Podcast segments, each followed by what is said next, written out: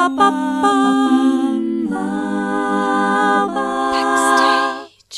Herzlich willkommen zu Backstage. Mein Name ist Leni Bormann und heute spreche ich mit Jakob Fecht. Jakob war schon mal zu Gast in diesem Podcast im August 2019. Da hatte er gerade sein erstes Ausbildungsjahr an der American Academy of Dramatic Arts in Los Angeles abgeschlossen. Inzwischen hat er sein Studium beendet und ist wieder in Deutschland. Wie er seine Ausbildung in Hollywood erlebt hat und was er nun vorhat, darüber sprechen wir jetzt. Hallo Jakob. Hallo. Schön, dass du hier bist. Ja, schön hier zu sein. Mir ist total abgefallen, wie lang das schon her ist. Ich habe dann geguckt und es war Folge 11 im Sommer 2019, also auch bevor die ganze Welt auseinandergefallen Ja. ist. So, ganz andere Zeit. Kommt mir sehr lange her vor. Ja. Ähm, in der Folge hattest du sehr ausführlich deine Ausbildung beschrieben. Das machen wir jetzt nicht unbedingt nochmal so. Ich verlinke auch die Folge einfach nochmal, dann kann man sich die anhören. Da gibt's auch ähm, Gastauftritte von meinen Meerschweinchen. Und du hast da auch deine Unterrichtsfächer beschrieben, deinen Alltag in der Schule, deine DozentInnen. Also das äh, ist super cool, kann man sich gerne einfach nochmal anhören. Aber wenn du magst, kannst du hier nochmal kurz beschreiben, wie es dazu kam, dass du überhaupt dort deine Ausbildung gemacht hast und nicht in Deutschland. Ja, gerne. Erstmal nochmal Glückwunsch zu über 100 Folgen Oh, Backstage. danke. Ja, cool. Sehr ey. schön zu sehen.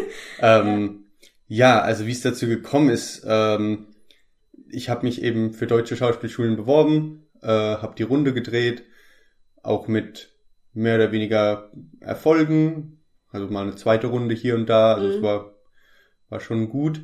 Und dann hatte ich per Zufall online gesehen, ähm, eben, dass diese Schauspielschule aus den USA ein Vorsprechen in Berlin macht. Und da habe ich mich dann einfach mal angemeldet und dachte mir, mehr als Nein sagen können sie nicht. Hm. Und bin dann dorthin, habe zwei Monologe vorbereitet, auf Englisch natürlich, einen klassischen und einen modernen. Und das hat dann geklappt. Sie haben halt nicht Nein gesagt. Sie haben halt nicht Nein gesagt, genau. Und Ja. da denke ich mir auch jedes Mal, dass, äh, dass wahrscheinlich auch diese Einstellung, mit der ich da reingegangen bin, weil das hab, ich habe das auch gar nicht so ernst genommen, weil ich mir dachte, ach komm, das nimmst du jetzt mit. Mhm. Ähm, ja, ich glaube, das hat auch viel geholfen. Mhm. Und du hattest dann, glaube ich, drei Monate zum Umziehen, ne? Und alles vorbereiten oder so. Das musste dann relativ schnell gehen. Ja, genau. Also ich glaube im Mai, April oder Mai war das Vorsprechen Mhm. und im August ging es dann los. Mhm. Ja, Genau, und ein Jahr Mai später hatten wir dann gesprochen hier. Genau. Ja, ja abgefahren. Äh, vielleicht auch noch mal kurz erwähnt, wir kennen uns schon ziemlich lange und zwar inzwischen über zehn Jahre, ist mir aufgefallen. Meine Güte. Wow. Weil du kommst doch aus Neustadt, so wie ich, und bist da auch viel in der lokalen Theaterszene unterwegs gewesen. Wann hast du jetzt deinen Abschluss in LA gemacht? Also den Abschluss an sich habe ich 2020 gemacht und dann noch das optionale dritte Jahr hinten dran gehängt. Und das war mehr praxisorientiert, also mehr Stücke erarbeiten. Aber leider war das vor allem online, Ach, scheiße. weil das hat 2020 angefangen Ja. und erst Mitte 21 durfte man wieder zurück auf den Campus. Mhm. Und da waren wir halt genau fertig, als es dann hieß, okay, ihr dürft wieder zurückkommen. Mhm. Und wir dachten uns alle einfach, yay! Also von wegen praktisches Super. Ja. Ja, es war äh, weniger praktisch, mehr Online-Zoom-Theater, was schwierig ist. Ja. Aber es hat mir halt einfach geholfen, noch ein Jahr länger in den USA bleiben zu können. Mhm. Ähm, visumstechnisch, Ah ja, so Geschichten, ja. genau. Wie sah dann deine Abschlussprüfung aus? Musstest du da was Spezielles vorbereiten? Du grinst schon, okay? Ja, ähm, und zwar, es gab, also nach jedem Semester hatten wir ein ähm, Abschlussstück quasi, ein klein, äh, meistens entweder eine sehr gekürzte Fassung von einem Stück oder auch nur ähm, ein Akt von einem Stück. Und dann als Abschlussprüfung wirklich war, ist normalerweise immer ein volles Stück geplant. Aha. Also die Proben dafür hätten angefangen eine Woche nachdem Lockdown war Cool. hätten die Proben angefangen. Und davor hatten wir noch eine Shakespeare-Abschlussprüfung und die hätte, da hätten wir auf der Bühne gespielt, drei Tage nachdem der Lockdown kam. Ist ja geiles Timing. Super Timing. Mhm. Das heißt, wir hatten Shakespeare schon komplett geprobt, auf der Bühne, Kostüme, alles fertig gehabt. Und plötzlich hieß es, wir können nicht spielen.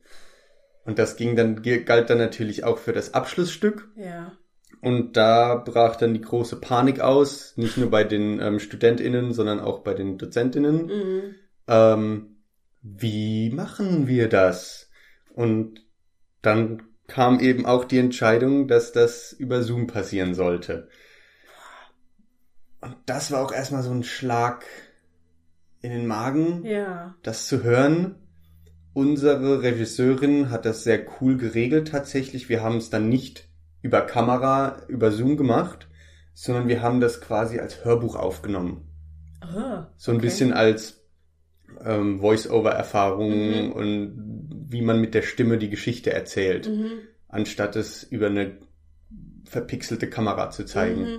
Und das fand ich sehr, sehr schön. Und wir hatten dann auch ähm, die Unterstützung von, von dem Sounddesigner aus der Schule. Der hat uns dann quasi das Hörspiel auch mit, ähm, mit einem Sounddesign unterlegt. Ah, also war mehr Hörspiel. Quasi. Mehr so, also ah, ja. wir Mhm. haben das Stück dann quasi wie in ein Hörspiel umgewandelt. Mhm. Und das fand ich sehr cool gerettet. Ja, das stimmt. Weil da konnte ich dann wenigstens noch was von mitnehmen. Ja, ja. Anstatt vor einer Webcam Und dich vielleicht auch besser präsentieren, oder? Ja. Als eben vor einer Webcam. Total, genau, weil dann kann man nämlich seinen ganzen Fokus in die Stimme legen Ja. und muss nicht, ja, vom Computer, vom So Schreibtisch rum, rumhampeln, ja. rumhampeln Ja. Und so tun, als würde man mit einer Person sprechen. Das ist einfach super schwierig. Ähm, ja, und da hatte ich halt wirklich Glück. Aber super schade, ne? Also- Mega schade, total. Ja. Meine Eltern wollten dann auch für meine, ähm, für die, für die Abschlusszeremonie anreisen. Das ist dann auch ins Wasser gefallen. Mhm. Also das hat auch nicht stattgefunden, weil wir uns nicht versammeln durften. Mhm. Das heißt, die haben ihren Flug gecancelt und alles canceln müssen. Was ein Kack. Ja. Aber du hast direkt bestanden? Da gab's nicht irgendwie. Ja, nee. ja. Ja. Ja. Okay, okay, okay. ähm, du hattest in unserem letzten Gespräch sehr ausführlich erzählt, wie du, wie deine Einstellung ist gegenüber dieser Ausbildung, dass du das Gefühl hast, ähm, du musst auch einfach sehr viel selber aus dir heraus leisten und nicht kriegst nicht so viel vorgekaut, sondern dass das ja auch so ein bisschen das Ziel sein soll, dass man dir nicht hinterherrennen muss, sondern du machst deine Sachen einfach selber und gründlich und bist fleißig und so. Hast du das bis zum Schluss so durchgezogen? Jein. Also das, die meiste Zeit ja. Mhm. Im zweiten Semester, äh, im, im dritten Semester, im zweiten Jahr, gab's Zeiten, wo wir einfach so viel machen mussten, dass ich nicht vollen Fokus auf alles setzen konnte. Ah ja. Ähm, wir mussten dann einmal, jede Woche haben wir eine neue Tanzchoreografie gelernt, in einem neuen Tanzstil. Jede Woche einen neuen Monolog in einem Jede neuen, Woche. ja, jede Woche einen neuen Monolog in einem anderen Dialekt. Mhm. Ähm, beziehungsweise am Anfang der Woche haben wir den Dialekt gelernt an einem Tag und den Rest der Woche haben wir das dann eben geübt. Wahnsinn. Ja. Und dann nächste Woche war immer dann quasi Aufführung von dem Monolog. Und dann neben dem hatten wir noch Bühnenkampf, wo wir Choreos und ähm, Techniken gelernt haben, normalen Schauspielunterricht, ähm, Styles, was so ähm, historisches Theater ist und verschiedene Mhm. historische Theaterstile.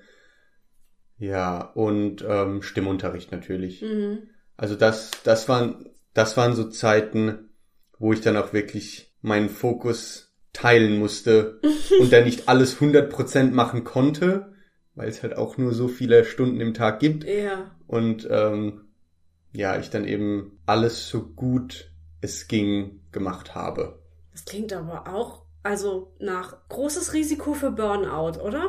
Wenn das so viel einfach ist. Ja, doch, das, das, das kann natürlich passieren. Also ich weiß nicht, wie es auch vielleicht deinen MitschülerInnen ging, dass die Ja. dann irgendwie vielleicht auch irgendwann mal dachten, Ja, Leistung, Leistung. Ja, also es gab auch viele MitschülerInnen, die dann auch einfach abgesackt sind und dann äh, unter diesem Leistungsdruck, sage ich jetzt mal, also es war alles machbar, es war alles total machbar, Mhm. Aber es gab eben auch viele, die dann gemerkt haben, wie viel Arbeit das ist. Ja. Und dann auch, ja, die Arbeit im Generellen vernachlässigt haben. Mhm. Mhm.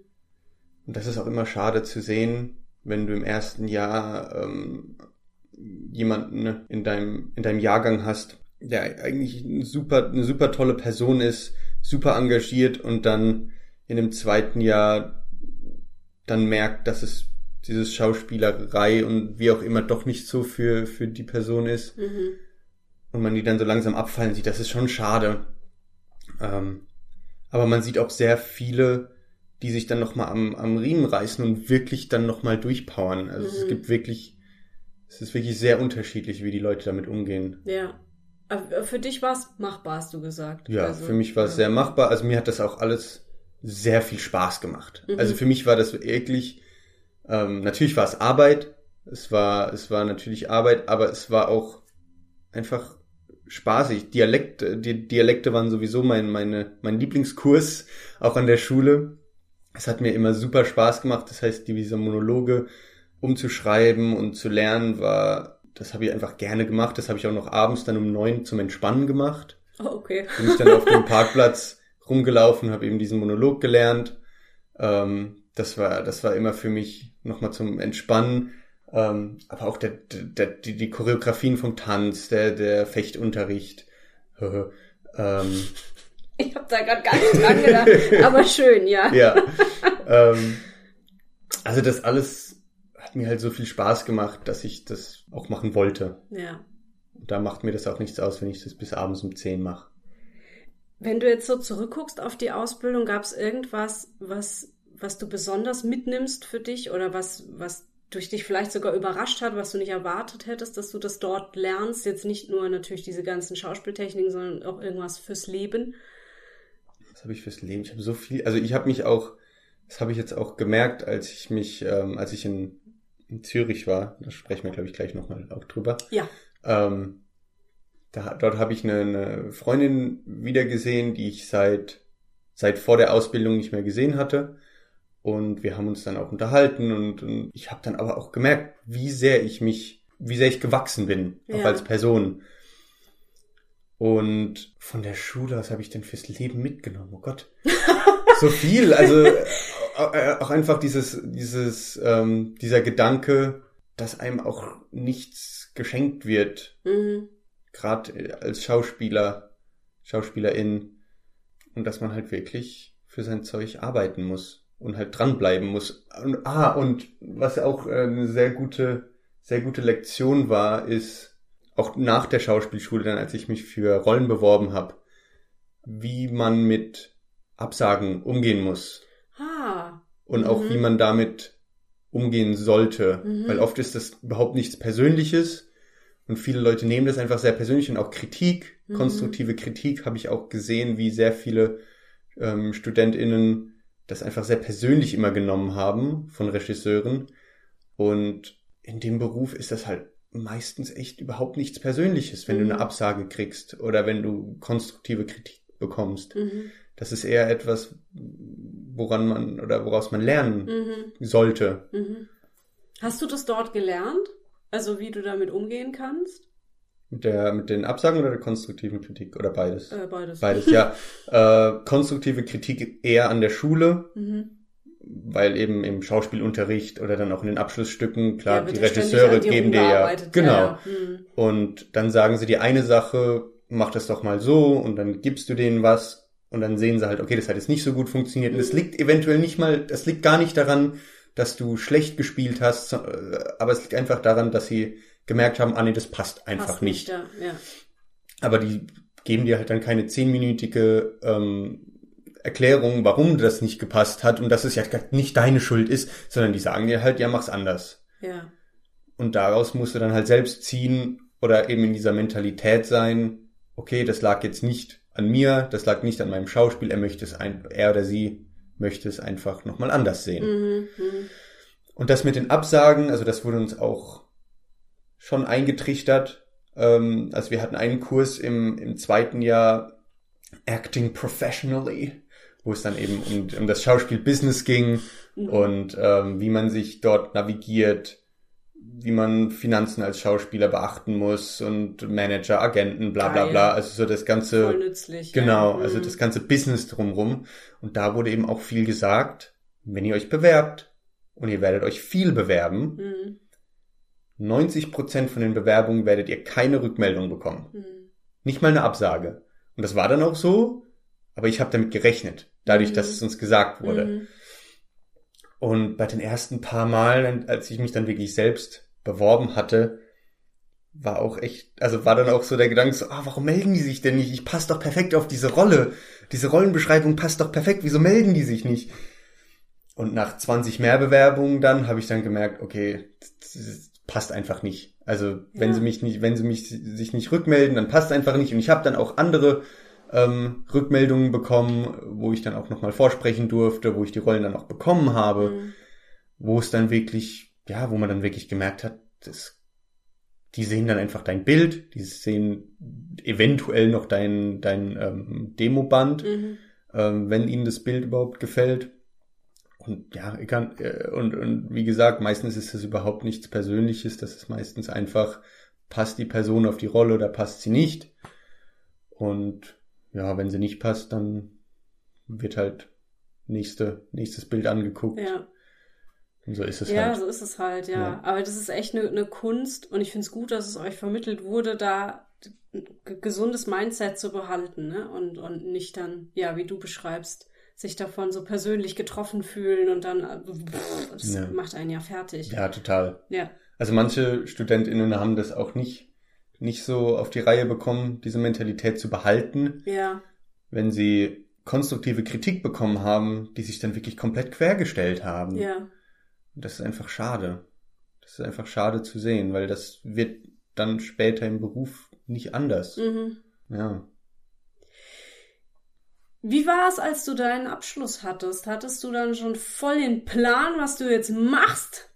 Und warst voll durchgestartet oder hingst du erstmal in der Luft rum oder war es irgendwas dazwischen? Es war so ein bisschen was dazwischen. Also ich hatte schon einen Plan. Ähm, es gibt in den USA, auch wie in Deutschland, einfach Webseiten, wo du dich als Schauspieler anmelden kannst, wo Regisseure, Ah, Filmemacher sich anmelden können und ihre Projekte hochladen können. Und dafür habe ich mir eben Abonnements gekauft, um mich bewerben zu können. Und das habe ich dann auch ziemlich direkt aus der Schule raus gemacht. Wir Mhm. haben von der Schule auch ein, ein schönes Bild bekommen, das man dann benutzen konnte und habe mich dann eben nach meinem Abschluss wild durcheinander beworben. Und aufs hattest auch ein paar gehofft. Projekte jetzt oder? Ja, die ersten, ich glaube, dreieinhalb Monate hatte ich gar nichts. Also ich habe mich beworben, beworben, beworben, hatte zwei, drei Vorsprechen dann auch mal, aber nichts, nichts durchgekommen. Und dann hatte ich ein sehr blödes, eine sehr blöde Begegnung mit einem Regisseur. Das war also, er, ich hatte mich dann beworben, weil er deutsche Schauspieler gesucht hat für einen, ähm, einen Zweiten Weltkriegskurzfilm. Hm. Natürlich er in Deutsch. Ja, ja. natürlich, klar.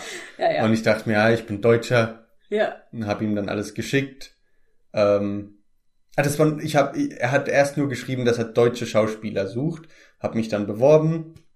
Er hat dann mich angeschrieben, hat gesagt, cool, dein Demoband sieht super aus. Hier ist der Film. Hat mir dann ein Skript geschickt und ich habe ihn dann gefragt, also ich hatte dann noch längere Haare Ja. und habe ihn dann gefragt, müsste ich meine Haare dafür schneiden? Und er meinte dann, ja, ist Mhm. halt Soldat, hat kurze Haare. Ja. Dann habe ich gesagt, okay, tut mir leid, aber die Haare behalte ich erstmal so, wie sie sind, weil das ist, wer ich bin gerade. Mhm. Und das sind auch das Aussehen, das ich haben möchte für die Rollen, die ich spielen will. Mhm. Und habe das natürlich sehr professionell, sehr höflich gesagt. Und dann ist er mich aber angegangen. Also der hat dann so blöde Sachen gesagt, wie wunder dich nicht, wenn du niemals eine Rolle bekommst, weil du dein Oh. Aussehen nicht ändern willst. Und vorher hatte ich ihn noch gefragt, ähm, äh, vorher, vorher hatte ich noch gefragt, ob er mir ein bisschen von seinem Referenzmaterial schicken kann, um Mhm. zu sehen, was, was er so produziert und wie sein Stil ist. Mhm. Und er konnte mir halt auch nichts zeigen. Er hatte gar nichts. Null. Klingt ja hochprofessionell. Ja, ja, super. Ja. Und dann hatte ich ihm, habe ich ihm halt gesagt, nee, sorry, kann, Mhm. mache ich nicht. und hatte ihm sogar angeboten, noch einen anderen deutschen Schauspieler zu fragen, den ich kannte in, Mhm. in LA. Dann habe ich ihm eben auch eine ewig lange Nachricht geschrieben, sehr professionell, sehr sachlich, warum das, was er gerade gesagt hat, nicht wahr ist und warum das nicht geht Mhm. und wie man, dass man so mit seinen, mit Schauspiel, potenziellen Schauspielern nicht umzugehen hat. Mhm. Und dann hat er, dann war er noch frech genug, um mich zu fragen nach dem anderen deutschen Schauspieler. Und dann habe ich gesagt, nee, der Was? ist, ja, ja, dann habe ich einfach nur gesagt, nee, der ist gerade beschäftigt. Der kann gerade nicht. Das war dann so eine Begegnung, so nach dreieinhalb Monaten voll Suche, wo ich mir dachte, boah, Hm, hm. Wo bin ich da reingeraten Widerlich. jetzt? Ja. Mhm. Ja. und habe dann auch noch mal mit einer alten Dozentin noch mal gesprochen und habe sie gefragt, hör mal, das ist mir gerade passiert und ich weiß gerade einfach nicht, wie ich damit umgehen soll. Und die Mhm. war dann auch super lieb, hat mir da durchgeholfen, hat gemeint, das sind Einzelfälle. Okay. Solche, solche Idioten findet man hier und da. Aber die meisten Leute in der Industrie sind sehr nett. Hm. Und sie hat mir dann auch geholfen, hat mir ähm, Ratschläge gegeben und wie auch immer. Und war dann halt auch sehr aufgeregt an dem Tag, also nach dieser Konversation. Und hatte dann am nächsten Tag ein Vorsprechen nochmal und habe dann den Tag danach zwei Rollen bekommen Wow. für zwei Kurzfilme. Wie geil. Und dachte mir dann so, okay, funktioniert doch. ja. Aber dann war es halt eben nach fast vier Monaten Mhm. nichts. Mhm. Dann plötzlich zwei auf einmal und dann später nochmal eine. Und dann an dem, bei dem dritten Kurzfilm am Set habe ich jemanden kennengelernt, der mich dann auch wieder angeschrieben hat und gesagt hat, hey, ich war Grip, also ich habe Zeug rumgetragen, aber ich drehe auch den nächsten Film und ich hätte dich gern für den Film. Sehr cool. habe ich gesagt, ja, sicher. Und ja, so, so, so lief das dann. Hm. Und dann hatte ich auch bis kurz, bevor ich wieder nach Deutschland gekommen bin, Projekte. Mhm. Und das war auch sehr schön. Cool. Und die ganzen Produktionen, wo ich dann dabei war, waren alle sehr professionell. Mhm. Auch einfach die Regisseure waren sehr, sehr cool, sehr nett und gar keine Probleme gehabt. Also du bist ja nicht der Erste auch in diesem Podcast, der sowas beschreibt. Das Ja. gibt es gibt's in dieser Industrie. Es, Total. In in Deutschland an diesen an den Schauspielschulen höre ich das sehr oft, habe es auch selber so erlebt, Hm. dass diese Grenze zwischen dem, was auf der Bühne passiert und dem, was dein eigentliches Privatleben betrifft, plötzlich verschwimmen und Leute über Sachen bestimmen wollen, die nichts mit dem Job zu tun haben. Und da, ja, da geht's um Body-Shaming, um ähm, sonstiges Shaming und äh, wenn du dann nicht irgendwie kuschst und mitmachst und dann kommt sowas, ne, was dann noch Druck macht, wie dann kriegst du halt keinen Job. Äh, Ja, das ist, das geht ist gar widerlich. nicht. Also super gut, dass du da irgendwie rausgekommen bist. Ähm, warum bist du wieder hier? Äh, zwei Sachen. Das eine größere ähm, Reason als das andere. Mein Visum ist ausgelaufen. also das Cool. ist so die, die, die Das größte ist die spannende Sache. Geschichte. Das ist die, Ja. das ist ähm, die offizielle Geschichte. Ähm, nein, aber ich wollte dann auch, also ich hatte dann auch Lust, wieder in Deutschland zu sein Mhm. und auch hier wieder zu leben und auch hier mal wieder der Schauspielerei nachzugehen, weil Deutsch ist dann doch meine Muttersprache und ich habe dann auch gemerkt, dass im Englischen, so gut mein Englisch auch ist, es ist eben nicht meine Muttersprache und ich habe Mhm. emotional, habe ich gemerkt, habe ich eine ganz andere Verbindung zu Deutsch, zu meiner Muttersprache, als jetzt zu Englisch. Mhm. Auch wenn mein Englisch mittlerweile sehr, sehr gut ist ähm, und ich auch keine Probleme mehr habe, mich auf Englisch zu unterhalten oder auch zu spielen. Also Ja. das sind gar keine Probleme, aber einfach, ja, die emotionale Verbindung ist, ist zu den deutschen Texten, habe ich gemerkt, ist einfach größer. Das ist voll spannend. Ja. Wir hatten es auch letztes Mal sehr viel davon, dass du eigentlich ja sehr heimatverbunden bist, auch gerade mit der Pfalz Ja. und mit, mit der Mentalität hier und mit der Natur hier und so. Und dass es für dich ein ziemlicher äh, Clash war, als du nach Amerika gegangen bist und erstmal angefangen hast, Brot selber zu backen und sowas, um dich irgendwie zu Hause zu fühlen. Ja. Wie ist es jetzt, wo du wieder hier bist? Merkst du, es hat sich irgendwie was verändert oder es ist jetzt alles noch so, wie du es in Erinnerung hattest? Vieles ist so geblieben, wie es war. Mhm. Und das finde ich auch schön. Also gerade der Wald und die Natur. Ja, es ist, also auch als ich angekommen bin, wieder in Deutschland, hat es so ein, zwei, drei Tage gebraucht, bis ich dann wirklich da war. Ja. Und dann saßen wir auch ähm, im Garten und haben ein Glas Wein getrunken. Und die Abendsonne war sehr schön, gerade über den Bergen, so kurz vorm Untergehen. Und da habe ich dann einfach gemerkt, dass ich zu Hause bin. Oh, Und das hat sich einfach sehr gut angefühlt wieder. Ja. Ja, das war sehr, sehr schön. Ähm, ja, ich bin froh, wieder zu Hause zu sein. Also es geht dann auch, es ging dann auch schon ziemlich direkt wieder weiter, als ich zu Hause angekommen bin mit, mit, ja, mit Zeug. ruhig, genau, ja. Genau, da bin ich dann, ähm, ich glaube, die gleiche Woche, in der ich zu Hause angekommen bin, bin ich weiter nach Turin, weil ich dort ähm, für Grundschulkinder einen Theaterworkshop geleitet habe Mhm. auf Englisch, um denen so spielerisch das Englisch so ein bisschen beizubringen. Das war sehr cool. Die Kinder waren sehr, sehr cool drauf. Ähm, da war auch das Schöne, dass, dass die Kinder da freiwillig waren. Das war so ein Ferienkurs quasi. Und die Kinder waren freiwillig da. Das heißt, die hatten auch Lust da drauf. Das heißt, Ja, man geil. musste zu nichts zwingen. Ja. Ähm, und alles generell so ein bisschen spielerisch gemacht. Und die hatten, die hatten Spaß. Und wenn die Kinder Spaß hatten, hatte ich Spaß. Und das war super schön. Das ging eine Woche. Und dann bin ich zurückgekommen wieder.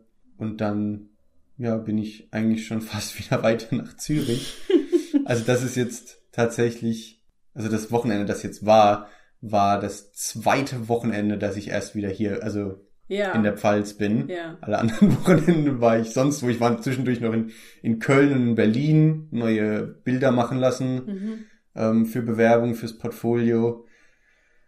Und das ist jetzt quasi diese Woche ist so die erste komplette Woche, die ich wieder, die ich wieder hier bin. Okay. Ähm, aber ja, es ist Erzähl mal noch von Zürich, schön. was hast du da gemacht? Genau, ja, ähm, wäre ich jetzt auch noch mal drauf gekommen. In Zürich war ich bei einem Theaterstück dabei, das hieß Fiume. Das wurde geschrieben von einem ähm, Schauspielstudenten dort an der ZHDK, Mhm. an der Züricher Schauspielschule.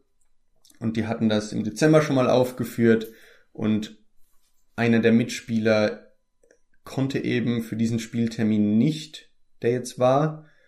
Und da wurde ich eben gefragt, ob ich einspringen kann. Und ich wurde gefragt von einer Freundin von mir, die dort studiert, die ich eben von vor, vor der Schauspielschule kannte. Ach, okay. Wir haben uns bei den Vorsprechen kennengelernt Mhm. und sie ist dann nach Zürich, ich bin nach LA. Und jetzt hatte sie mich eben gefragt, ob ich da Zeit und Lust drauf habe. Und Cool. hab ich gesagt, ja klar, Ja. gerne. Und das war ein sehr, sehr cooles Stück Auf Deutsch? auf Deutsch, genau. Also du wusstest nicht Schweizerdeutsch. den Nein, nein, nein, eigenen, das, das okay. war auf, das war auf, das war auf Deutsch.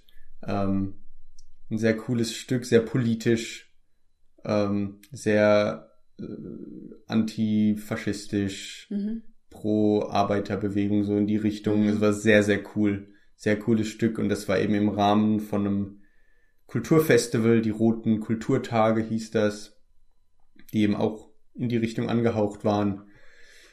Und da haben wir Samstag, Sonntag jeweils einmal gespielt und hatten eben zwei Wochen vorher Probezeit, so kurz eben, weil das ganze Ensemble das Stück schon kannte Mhm. Und das für die quasi nur nochmal Auffrischung war. Und ich habe mir dann eben den Text reingedröhnt und ja, war dann zwei Wochen bei den Proben dabei und aber das ging eigentlich super schnell, weil jeder wusste schon, was Ja. abging. Ähm, das einzige, die einzige, das, die einzige neue Variable, die wir alle hatten, war die neue Bühne, auf der Mhm. wir gespielt haben. Also auf der hatten die auch noch nicht gespielt. Aber ansonsten war das sehr hilfreich, dass alle anderen mich da wirklich in die Szenen setzen konnten Mhm. und auch direkt mitspielen konnte. Mhm. Weil die waren schon so in ihren Rollen drin, dass das, das, das macht das super einfach, Ja, dann mitzuspielen, wenn alle schon so sicher sind. ja. Dann kommt man da auch viel leichter rein. Und Ja, das war cool. super. Das war sehr, sehr cool. Und jetzt hast du, bevor wir aufgenommen haben, erwähnt, dass du jetzt nach Mainz gehen wirst. Ja, genau. Da habe ich mich jetzt für das Wintersemester nochmal an der Uni eingeschrieben für Theaterwissenschaft. Cool. Ja, einfach auch, weil es mich interessiert und ich auch die Theorie hinter dem Ganzen nochmal ein bisschen lernen möchte und einfach was noch so dahinter steckt. Ja. Werde mich aber auch währenddessen, während des Studiums noch für Filme bewerben, für Rollen bewerben, gegebenenfalls auch für Theater und ähm, eben schauen, was sich ergibt. Und wenn sich eben was, äh, also auch eine Festanstellung im Theater ergeben würde, dann würde ich das wahrscheinlich auch Mhm. vorziehen. Mhm. Ähm, aber das Studium interessiert mich doch sehr. Ich habe auch überlegt, nochmal Phonetik zu studieren, weil das war eben auch in dem Dialektkurs ein Ja, Thema. weil dich das ja auch so interessiert, ne? Cool. Und ähm, die Dialekte haben wir eben auch über, über die, die Phonetik gelernt, also wie die, die ähm, Laute sich ändern Ja. von einem Dialekt zum anderen. Und das hat mich eben auch sehr, sehr interessiert und habe da auch überlegt, nochmal in die Richtung zu gehen. Mal gucken. Ich meine, es kann sich ja alles noch ändern. Wie alt bist du jetzt, Jakob? ich werde in elf Tagen 25. 25, naja, Ja. okay, da kann man nochmal studieren, ne? Ja. Also, ja. Mein Gott. Ich finde das irgendwie immer so, so interessant, wenn dann irgendwie Leute der Meinung sind, man könnte ab einem bestimmten Alter nicht mehr studieren gehen können Mhm. oder so. Nee. Nee. genau, Nee. Ich nee, ist auch, also, voll gut, ja. wenn ich Lust drauf hätte, würde ich auch noch mal eine Ausbildung machen. Ja, Das ist, äh, ich meine, warum auch nicht, ne? genau. Ja. Ja, ja, ja. Ich, das, es gibt ja, also es gibt keine Altersbeschränkung für sowas. Ja, Also ich kenne auch Leute, die hatten in ihrem Studium oder in der Berufsschule bei der Ausbildung noch Leute Mitte 40 oder so, Mhm. die halt noch mal was anderes machen wollten. ja. Ist doch voll okay. Ist doch super. Ja. Ich finde das auch immer voll mutig, wenn dann Leute irgendwie nach, nach 30 Jahren ihren Job an Nagel hängen und einfach was anderes machen. So, wow, ist doch geil. Ja, genau. Ja. Ich finde das super. Ich finde das auch klasse. Du hast gerade noch Film erwähnt. Du hast auch bei unserem letzten Gespräch gesagt, dass du Film eigentlich sogar noch spannender fändest als Theater. Ist das immer noch so? Ja. Film finde ich sehr, sehr spannend vor der Kamera arbeiten, auch nachdem ich jetzt ein paar Kurzfilme gedreht habe, auch in LA. Ähm, hier in Deutschland hatte ich, habe ich jetzt tatsächlich noch nichts bisher. Aber da bin ich auch dran. Ähm, aber einfach diese Arbeit vor der Kamera fasziniert mich sehr, im Unterschied zum Theater, weil, hm, ich finde, es ist persönlicher Mhm. irgendwie, weil die Kamera auch näher an dir ist und, und viel mehr genauere Mimik erkennt in deinem Gesicht und du viel feiner spielst Mhm. als jetzt auf der Bühne, auf der großen Bühne. Und ich finde das, was ich bisher erlebt habe, natürlich, also das kann sich natürlich auch noch ändern irgendwann, aber bisher, was ich erlebt habe, finde ich es sehr, sehr spannend, auch wie die Szenen gedreht werden, dass man oftmals, ich meine, auf der Bühne muss man sich ja oft zum Publikum wenden und irgendwie zum Publikum spielen, aber auch nicht fürs Publikum spielen, sondern du spielst für dich selbst, aber das Ja. Publikum muss ja sehen, was du machst. Ja, ja. ja. Und das finde ich beim Film, bei den Kamera sehr schön, was ich bisher erlebt habe, dass man eben nicht zur Kamera spielen muss, sondern dass man wirklich face to face zwischenmenschlich, zwischenmenschlich spielen kann ja. und die Kamera eben existiert. Aber wissen, wo sie ist, musst du ja trotzdem. Du musst ne? schon wissen, wo sie ist und auch ein bisschen drauf achten, aber es ist nicht so sehr wie im Theater. Ja. Und dann hast du im Theater eben auch, dass du selbst das Geflüsterte musst du laut genug sagen, Ja. dass die letzte Reihe es noch Berühmte hört. Brüllflüstern. Genau, Brüllflüstern, das ist sehr schön, ja. ja. Ähm, und das hat man da eben auch nicht, weil du dann eben auch noch das Mikrofon hast, Ja, ja. das alles sehr Du genau kannst aufnehmen es sehr kann. nah bei dir lassen. genau, und alles, das ne? finde ich, das Mhm. finde ich, das finde ich sehr, sehr schön. Mhm. Das mache ich sehr, sehr gerne. Obwohl ich jetzt auch gemerkt habe, wieder auf der Bühne zu stehen, hat mir auch sehr gut getan. Ja. Das finde ich auch sehr schön, dieses große. Du hast das halt macht auch das, sehr Spaß. die unmittelbare, das unmittelbare Feedback auf der Bühne. Genau. Das hast du ja beim Film überhaupt nicht. Da machen Genau. einfach nur alle ihren Job und sind genervt und gestresst. Ja, das ist dann natürlich Ja. wieder der Nachteil Ja. am Film und der Vorteil am Theater. Also Ja. beide Welten haben ihre Vor- und. Nachteile natürlich. Also ich könnte mich jetzt auch nicht entscheiden. Wenn, Mhm. wenn, wenn ich, ich werde jetzt tatsächlich in letzter Zeit oft gefragt, ähm, willst du lieber Film oder Theater machen? Und meine Antwort momentan ist, dass ich beides noch nicht genug gemacht habe, um mir Mhm. da ähm, wirklich eine Grenze ziehen zu können. Aber muss man sich denn entscheiden? Eigentlich nicht. Also fürs, fürs Portfolio sozusagen, damit man Nee. sagen kann, man ist Filmschauspieler oder Theaterschauspieler? Gar nicht. Nee. Ich finde, man muss sich da überhaupt nicht entscheiden. Ähm, bei Theater hast du halt oftmals äh, ein größeres Commitment. Also wenn du jetzt an ein größeres Theater gehst, bist du halt dann meistens zwei Jahre Ja, genau. und da bist du dann halt fest.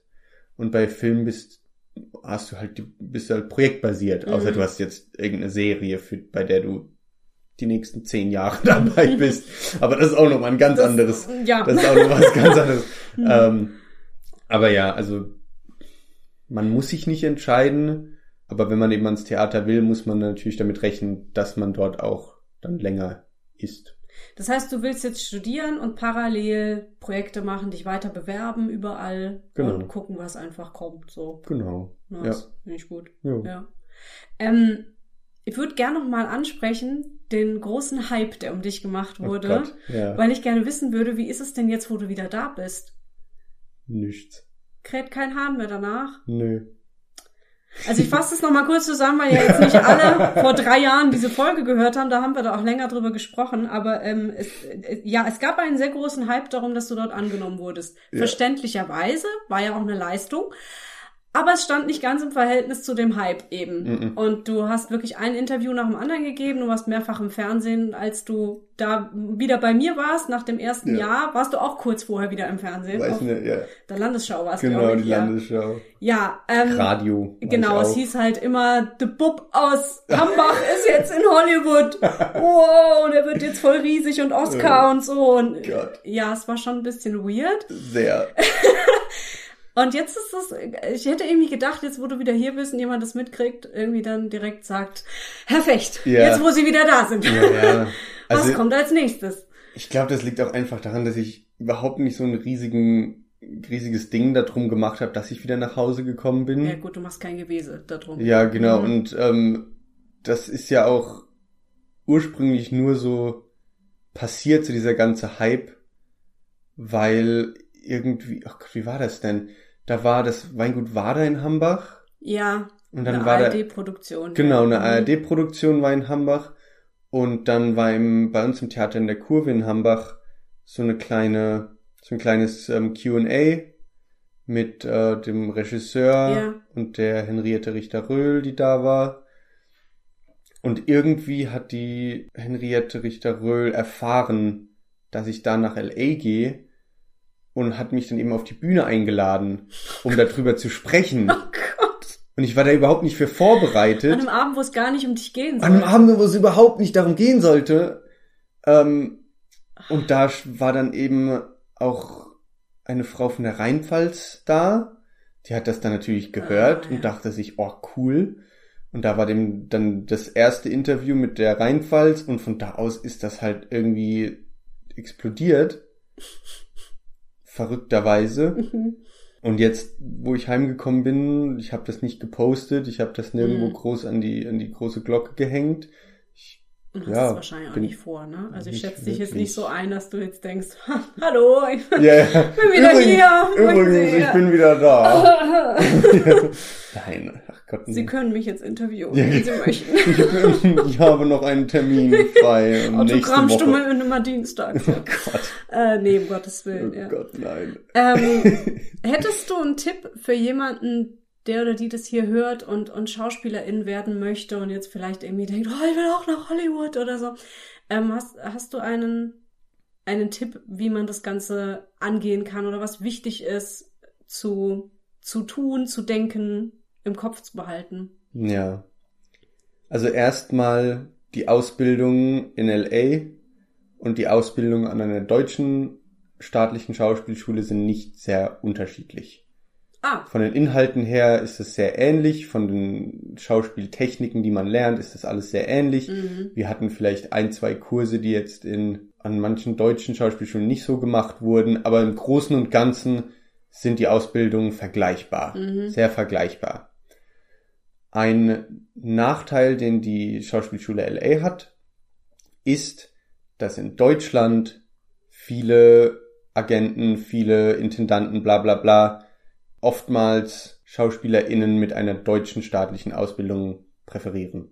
Ah, mhm. Einfach weil es auf dem Papier dann Weil es steht. auf dem Papier steht, deutsche staatliche Ausbildung, weil sie wissen, was dort gelehrt wird Mhm. und sie da eben die Sicherheit in Anführungszeichen haben, dass die, der die Schauspielerin was kann. Mhm. Ähm, das ist so der größte Nachteil, den ich bisher gemerkt habe. Ansonsten die Ausbildung selbst sehr, sehr, sehr, sehr vergleichbar zu einer deutschen Ausbildung. Ähm, was man natürlich auch beachten muss, dass LA sehr teuer ist. Ja. Die Ausbildung ist sehr, sehr teuer. In Deutschland eben nicht so. In Deutschland ist das alles günstiger. Selbst die privaten sind günstiger. Mhm. Ja, und LA selber ist Und teuer. LA selber Also, ist so teuer. Wahrscheinlich, ne? Ja, sehr, sehr teuer. Lebens, äh, einfach die Lebenserhaltungskosten, Lebensmittel, Miete. Von der Versicherung will ich gar nicht erst anfangen. Also da, also ja. Ich will es jetzt auch nicht komplett schlecht reden. Es war eine sehr, sehr, also wirklich eine tolle Erfahrung. Ich habe sehr viel gelernt als Mensch und als Schauspieler. Es ist wirklich den Leuten irgendwie individuell überlassen, da Recherche zu betreiben Wo man am meisten auch wo man auch hinpasst. ne? hinpasst ja, ja. und hin will. Wo man ein gutes Gefühl hat dabei. Genau. Es ist wirklich Und es schwierig. ist Arbeit, wie du schon gesagt hast. Sehr viel Man geht Arbeit. nicht irgendwo hin und wird einfach berühmt, ne? Nee, Das ist, überhaupt äh, nicht. äh, Ja, und darum sollte es auch eigentlich nicht gehen. Nee, Ja, gar nicht. Also wir hatten auch einige StudentInnen, die wirklich von sich aus gesagt haben, dass sie nur da sind, um berühmt zu werden. Und die haben dann, die waren dann aber auch nach dem ersten Semester waren die weg. ah ja. Mhm. Entweder, also die wurden dann auch nicht rausgeschmissen, Mhm. aber die haben einfach selbst gemerkt, dass das Arbeit ist. Ups. Ups, hoppala. Man muss dafür arbeiten und das ist nicht so einfach, wie man, Ja. wie man, wie man denkt. Und die Ja. waren dann halt auch weg. Und gerade in LA, jeder, der Schauspielerin werden will in den USA oder sonst wo auf der Welt, zieht nach LA. Mhm. So wie es hier auch in Berlin so ein bisschen ist. Mhm. Jeder, der Künstler werden will, zieht nach Berlin. Und das ist halt total überrannt. Also es ist wirklich Arbeit. Und gerade als, als Deutscher musst du natürlich dann auch, dein, dein Englisch muss gut genug sein, ähm, um dort erfolgreich zu sein. An der Schule hatten wir für die internationalen Studenten eine Speech Clinic, hieß das, wo wir äh, zweimal die Woche hingehen konnten, wo uns geholfen wurde, diesen standardamerikanischen Dialektakzent zu beherrschen. Mhm. drauf zu schaffen, genau. Mhm. Und das hat eigentlich auch sehr gut funktioniert, aber war auch wieder Arbeit. Ja. Also man musste sich dann auch wieder hinsetzen, neben allen anderen Aufgaben, die man hat, die man sowieso hat, Ja. und dann noch die Aussprache üben. Mhm. Wo andere US-amerikanische StudentInnen einfach den Text lernen konnten und das dann halt so sprechen konnten, mussten die internationalen äh, StudentInnen den Text lernen und dann noch die Und dann noch Aussprache die üben. Aussprache. Und ja. dann noch Emotionen und Textarbeit und Recherche und ne, Ja. also was halt als Schauspieler dazugehört. Ja, ja. Ähm, also das ist auch etwas, was man natürlich beachten muss, Mhm. weil dann auch gerade später bei Castings nach der Schule, wenn du dich für Rollen bewirbst und die hören, dass du einen Akzent hast und die suchen eben nicht nach einem deutschen Akzent, dann nehmen die dich eben auch nicht, weil die Ja. eben dieses Standardamerikanische wollen. Ja. Aber ich Ja. glaube, es gilt auch echt auch für, für Deutschland. Es ist sau viel Arbeit und es Hm. fliegt einem nichts zu Nee. und man hat immer so, man kriegt so suggeriert, gerade auch über Social Media, dass man so über Nacht mit einem Video berühmt wird. Ja. Ähm, das ist halt nicht so. Es sollte einem eher darum gehen, dass man was tut, ne? Dass man die Kunst in den Vordergrund stellt. So. Ja. Ja, Ja, ich glaube, das ist auch gesünder für den Kopf. Total. Also ich finde ich finde auch Social Media in dem Bereich total toxisch, mhm. wenn es wenn es so um ähm, nicht nur Influencer, ach, aber auch äh, Celebrities geht, Ja. weil man hört immer von diesen ähm, Overnight Successes und wenn man dann aber mal auf deren Karriere guckt, arbeiten die seit über zehn Jahren Ja. in der Branche und haben dann halt nach zehn Jahren Arbeit die Leiter klettern, dann endlich, also wirklich dann mal ein Deal, Mhm. wo eben an die Mehrheit der, der Menschheit gezeigt wird. Ja. ja. Und dann redet jeder von, oh Gott, er ist über Nacht berühmt geworden, wow. ja. Aber da nee. steckt tatsächlich meistens mi- so um die zehn Jahre dahinter. Mhm, mhm. Und dann sieht man ja auf Social Media ja auch immer nur die, die schönen, schillernden, guten Tage, Genau. die schönen Momente dieses ganzen Dings und nicht, dass der jetzt schon fünfte Mal morgens um 6 Uhr aufsteht für den nächsten Dreh und wieder die Nacht durchmachen muss und hier nochmal mit einem Tourbus irgendwo. Das ist bestimmt sau anstrengend, aber da redet Total. halt auch keiner drüber. Nee, gar nicht. Also, Das ist, Ja. ja, das ist, das ist natürlich total anstrengend, gerade bei größeren Produktionen, wenn du jetzt keine riesige Hauptrolle hast. ja. Eine Dozentin von uns ähm, ist eben auch aktiv, aktiv Schauspielerin und ähm, sie erzählt uns dann eben auch, oder hat uns dann auch immer in, im Unterricht erzählt, wenn sie am Set war, dass sie da teilweise vier, drei, vier, fünf Stunden in ihrem, also die kriegt dann so einen Anhänger, der ist dann auch, der hat dann auch ähm, ähm, Klimaanlage und alles und Mhm. sie kriegt auch Essen und Trinken, wenn sie braucht, aber sie sitzt dann auch mal drei, Sitzt vier. Stunden Ja. Ja. in diesem Anhänger und irgendwann kriegt sie dann gesagt, okay, du bist als nächstes dran und dann muss, muss man natürlich auch dann wieder die Energie haben Ja. und die Energie irgendwie bekommen und warm bleiben, Stimme, Körper, Emotionen. Und das sieht man halt auch nicht, Mhm. Ja. dass das so ist. Aber das ist auch Alltag, wenn du an einem größeren Set bist. Mhm. Dann ist das eben auch so mal, dass du auch längere Zeit mal warten musst. Mhm.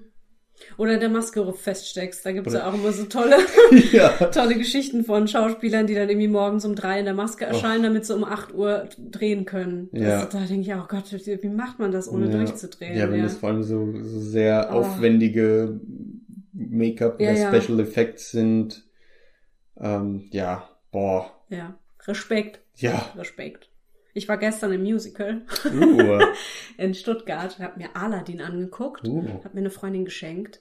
Und da habe ich auch gedacht, mein, was ein Knochenjob. Also nicht, nicht nur die Darsteller, die man auf der Bühne sieht, auch überhaupt alle, die an diesem Projekt beteiligt sind, weil das ist eine unglaubliche Koordination, die da vonstatten geht. Ja. Und Ingenieure, die sich da irgendwie haben einfallen lassen, wie man jetzt diesen Schauspieler von links nach rechts innerhalb von fünf Sekunden kriegt. Ja. Das ist echt vollkommen Banane.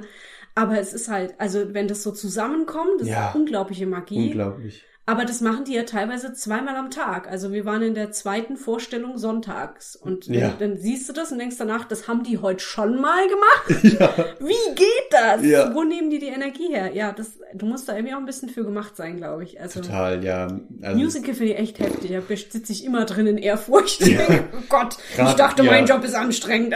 Gerade Musical finde ich sehr, sehr anstrengend. Wir hatten einmal im, ähm, äh, in unserem Tanzunterricht hatten wir einmal ein Musical also der hat, war mal in Musicals, der Dozent, ja. und hat uns eben eine Musical-Choreografie auch einfach mal beigebracht. Und meine Güte, war das anstrengend. Und dabei müsste man dann noch singen, Singen? Ja. und dann auch noch gut singen, Ja. Lächeln, ins lächeln, Publikum singen. strahlen. Oh, Ich habe auch keine Ahnung, was das für Über. Übermenschen sind, die das, das machen. ist also echt verrückt. ja, ja, Oh. Nee, das, also das habe ich auch sehr großen Respekt vor. ja. Kann man dich irgendwo verfolgen? Kann man dich irgendwie unterstützen? Äh, will- oder willst du das gar nicht? So. Doch, also ich habe auch ein Instagram-Profil, das ist öffentlich. Mhm. Ähm, at äh, the Jakob Maria heißt das. Also T-H-E Jakob mit K Maria. Da poste ich immer mal wieder. Ich bin nicht so super aktiv. Ähm, Hast du eine Website oder irgendwas? noch nicht, das müsste da, da kümmere ich Kommt mich noch was. demnächst drum. Okay. Ja, genau. Aber ja, also Instagram vor allem. Okay. Ja, Kann ich auch mal verlinken. Genau. Instagram-Account. kann man machen. Gut. Habe ich noch irgendwas vergessen? Haben wir irgendwas nicht angesprochen, was du gerne noch erzählen würdest, bevor ich meine letzte Frage stelle? Sehr ominös befunden. Ähm, noch irgendwas, was ich erzählen möchte. Eine Sache, die mir, die ich immer wieder witzig finde. Ähm, an der Schule hatten wir natürlich auch ähm, Impro-Kurs, Impro-Theater. Und wie viel davon man dann auch im Leben irgendwie benutzen kann Ah, ja. so Improvisation und irgendwie so diesen Kopf dafür haben, das fand ich auch sehr, sehr witzig. Und ich habe ja auch vorher schon äh, mit der Jugendgruppe in Hambach immer mal wieder Impro gemacht. Mhm. Das machen die übrigens jetzt wieder. Machen sie wieder? Ja, sehr ganz, schön. ganz happy. Sie machen im Oktober machen so zwei Impro-Shows. Uh, Ja. sehr schön. sehr, sehr schön. Ja, aber also das, also auch einfach das Impro in der Jugendgruppe schon mal gemacht zu haben, hat mir für den Kurs schon mal sehr weitergeholfen, so die Ja. Basics zu haben. Und dann diesen Kurs eben zu haben, um das nochmal eine Stufe höher zu bringen und eben zu sehen, wie sehr mir das nicht nur im Alltag, aber auch bei Rollen, bei denen ich ein festes Skript habe, trotzdem hilft Mhm. nicht unbedingt in der Sprache, aber auch einfach in der Gestik und Mimik. Mhm. Das fand ich auch sehr faszinierend, wie sehr die verschiedenen Bereiche von Schauspiel ineinander übergreifen. Cool. Das fand ich auch sehr cool. Und während der Sommerpause in, in LA hatte ich dann ähm, mit meinen zwei besten Freunden auf dem Campus, wir haben alle im Wohnheim gewohnt, haben wir, ich glaube, zwei oder drei, viermal die Woche Dungeons and Dragons gespielt während der Sommerpause. Und das war auch immer so schöne quasi Impro, Impro-Übung, mehr oder weniger. Das fand Mhm. Ja, ich ist auch ein immer, Rollenspiel. Genau, das Ja, Rollenspiel, ja. das fand ich auch immer sehr witzig, das, das darauf anwenden zu können. Ja. Das fand ich auch sehr witzig. Aber ja, so, also was ich sagen wollte, ist eben diese verschiedenen Bereiche des Theaters, wie die eben ineinander übergreifen und wie man das ähm, eben auch verwenden kann. Also dass man auch Teile vom Theater, das man auf der Bühne machen würde, für Film verwenden kann Mhm. und Dinge, die man eher beim Film macht, dann auch auf der Bühne Mhm. Ver Verwendung findet. Das finde Oder ich ihr sehr, macht sehr ein schön. Hörspiel, ne? Oder Der eben das Hörspiel Sehr, ja, und- ja. Sehr vielseitig eigentlich. Genau, das, das fand ich, das finde ich auch einfach sehr schön, das so realisiert zu Ja. haben. Mhm, mhm. Meine letzte Frage ist, was wünschst du dir? Vor allem wünsche ich mir, dass ich die Freude behalte und glücklich bleibe. Aber ich wünsche mir auch, und das hat jetzt erstmal nichts direkt mit mir zu tun, aber wir hatten ja auch hier im Wald einen Waldbrand Ja. letztens. Da wünsche ich mir, dass die Welt hoffentlich den Klimawandel irgendwie in den Griff bekommt. Mhm. Das wünsche ich mir sehr. Und dass die politischen Lagen um die Welt herum auch alle irgendwie gelöst werden. Ja. Das- ja, das, das mit dem so- Brand, das fand ich auch super gruselig. Ja. Also der Pfälzer Wald hatte acht Hektar, hatten, haben gebrannt Ja, und haben, glaube ich, einen ganzen Tag lang gebrannt und wir hatten 200 Einsatzkräfte, die dann versucht haben, das Hambacher Schloss zu retten, ja. Weil das unterhalb vom Hambacher Schloss ausgebrochen ist. Und die haben es irgendwann in den Griff bekommen, aber äh, Und waren ja. dann auch noch die darauffolgenden Tage immer wieder. ja, im Einsatz, versucht, dass es nicht, genau, dass es ja. nicht wieder ausbricht. Und da habe ich auch gedacht, wow, das ist, das ist überall. Das ist nicht irgendwo in, in Afrika, ja. Ja. sondern das passiert überall und betrifft Ja. alle. Und wir müssten da eigentlich den ganzen Tag drüber reden. Ja. Aber wir sind ständig mit anderen Dingen beschäftigt. Total. Ja, also ich Ja. war auch in LA mit, mit ähm, Buschbränden und so auch sehr konfrontiert, weil es Ach dort Gott, eben ja. auch sehr, sehr Mhm. viel passiert. Mhm. Und auch, ähm, es gab auch Tage, wo das Haus meiner Freundin ähm, Gefahr lief, abzubrennen, weil Boah. es so nahe kam. Ja. Ähm, zum Glück ist nichts passiert, aber da gab es ja, was war, wann war das denn? 2018 oder 19 war dieses richtig schlimme Feuer, Mhm. Das dann auch in, in, in ähm, Malibu einige, viele Häuser mit, mitgenommen hat. Und das hat sich echt, also das war echt gruselig. Mhm. Und da hat auch teilweise, der Himmel war einfach dunkel, Ja. von den Rauchschwaden. Es hat nach Asche gerochen, selbst Kilometer weit davon entfernt. Also wir Mhm. waren bestimmt 30, 40 Kilometer davon entfernt. Man hat es trotzdem in der Luft, hat man das gerochen, als würde jemand irgendwie im Garten grillen. Mhm. Also das war so mein erster Gedanke, weil ich das überhaupt nicht gewohnt Mhm. war. Und dann so, oh, irgendjemand grillt. Meine Freundin hat gesagt, nee, es ist Feuer. Das, das fand ich auch sehr, sehr gruselig. Und dass das jetzt auch hier passiert, bei uns der Garten ist auch total braun und trocken. Ja, es gibt gar kein Gras mehr. Nee. So, es regnet auch nicht mehr. Nee, äh, Ja, es ist ja, ist gruselig. gruselig, ja. Es ist ja jetzt im September, glaube ich, 23. September ist ja, glaube ich, wieder Klimastreik. Mhm. Geht hin, Menschen. Ja, tut was. Ja, weil wenn es nur das ist, wenn es einfach nur das ist, dass wir alle mal auf die Straße gehen, ein bisschen Krach machen, weil irgendwas Ja. müssen wir ja tun. Also, Irgendwas muss man nicht tun. ja. Jetzt sind wir auf so einem negativen Thema leid. geändert. Ja, Ja. Mensch. Mensch. Aber ähm, äh, wie reißen wir das jetzt rum? Hm, Willst du noch einen Witz erzählen oder so? Witz. Ja. Ähm, äh, Ich kann eine beschwingte ich, ich kann, Abmoderation okay, machen. ich, Ja. Englisch, also eng- auf Englisch. Mach einen auf Englisch, Okay. komm. Um, what what do you get when you walk past a sheep and a cow that are really angry? Was könnte denn das sein? Puh. Irgendwas sehr Flauschiges. I don't know, but they're in a really bad mood. Oh, wow, okay. Okay, danke, Jakob. Wir sind hiermit fertig. Nein, vielen Dank, dass du da warst. Ja, danke, dass ich hier cool. sein durfte. Total cool, dass wir das einfach nochmal gemacht haben. Ja, ich äh, freue mich auch. Ja, wir haben auch, glaube ich, wieder, wieder eine ganze Stunde gequatscht, weil ja. es so viel zu erzählen gibt. Das finde ich total super. Ja. Und vielleicht in drei Jahren spätestens wieder, weil ja. wer weiß, wo du dann bist. Na. Ho hoffen, hoffentlich dann wieder hier zum Erzählen. Ja, genau. Ja. Alles Gute. Dankeschön, dir auch. Das war Backstage Folge 109 mit Jakob Fecht. Vielen Dank für eure Aufmerksamkeit. Wenn euch dieser Podcast gefällt, dann empfehlt ihn doch gerne weiter. Es gibt außerdem die Möglichkeit, mich und meine Arbeit zu unterstützen. Das geht zum einen per PayPal oder Überweisung. Ihr könnt aber auch das Hörspiel Hurra, wir spielen ein Konzert erwerben. Das ist eine Koproduktion mit The Twilins. Ich habe das Hörspiel eingesprochen. Wenn euch das interessiert, dann schaut einfach mal auf dem Blog vorbei oder klickt den direkten Link zur Seite Unterstützen in den Show Notes. In den Show Notes findet ihr außerdem alle Links zu Instagram, Twitter und Co. Schaut auch da gerne mal vorbei und hinterlasst Feedback oder Herzchen. Vielen Dank und bis bald.